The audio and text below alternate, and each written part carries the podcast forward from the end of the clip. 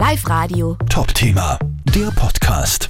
Rudolf Kaspar, Sie sind äh, Inspektionskommandant von der Polizeiinspektion Schadenberg und Sie sind heute zum Lebensretter geworden. Sie haben einen 21-Jährigen vom Abstürzen gerettet. Was ist denn da passiert? Äh, Das Ganze hat sich zugetragen. äh, Die Eisenbahner Landesstraße verläuft im Heibachtal und da ist da neben der Straße ist gleich ein fünf Meter abschüssiger Felsen von oben.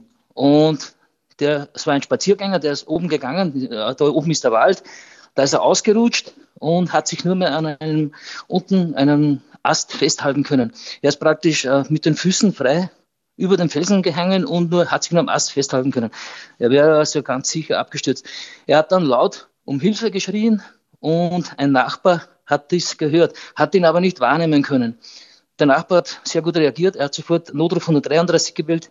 Äh, Leitstelle hat uns verständigt. Mir ist die Gegend bekannt natürlich. Äh, wir sind sofort losgefahren, sind runtergefahren. Ich habe äh, den Mann schreien gehört. Er hat laut Hilfe, Hilfe geschrien, ich stürze ab, ich kann nicht mehr. Und haben ihn dann sofort auch gefunden, haben ihn von der Straße aus gesehen.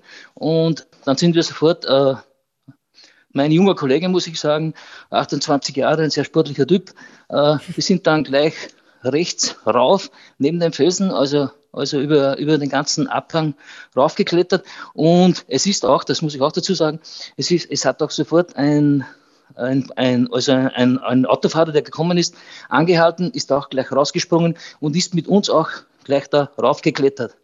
Wahnsinn. Äh, Und wie, wie, wie ja. weit war das? Also wie hoch ist da der Felsen? Ja, man kann sagen fünf Meter.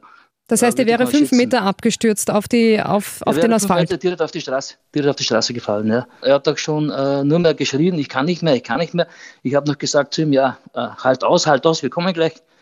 Wir sind dann gleich rauf. Wie gesagt, mein Kollege war da sehr schnell, äh, ein sportlicher Typ mit 28 Jahren, junger Inspektor. und ja, wir sind dann zu ihm hingeeilt und haben ihn sofort an den Armen gefasst. Und wie gesagt, mein Eindruck war, er hätte, er hätte wahrscheinlich, er hätte nicht mehr lang durchgehalten und haben ihn dann äh, raufgezogen. Das war auch äh, nicht so einfach.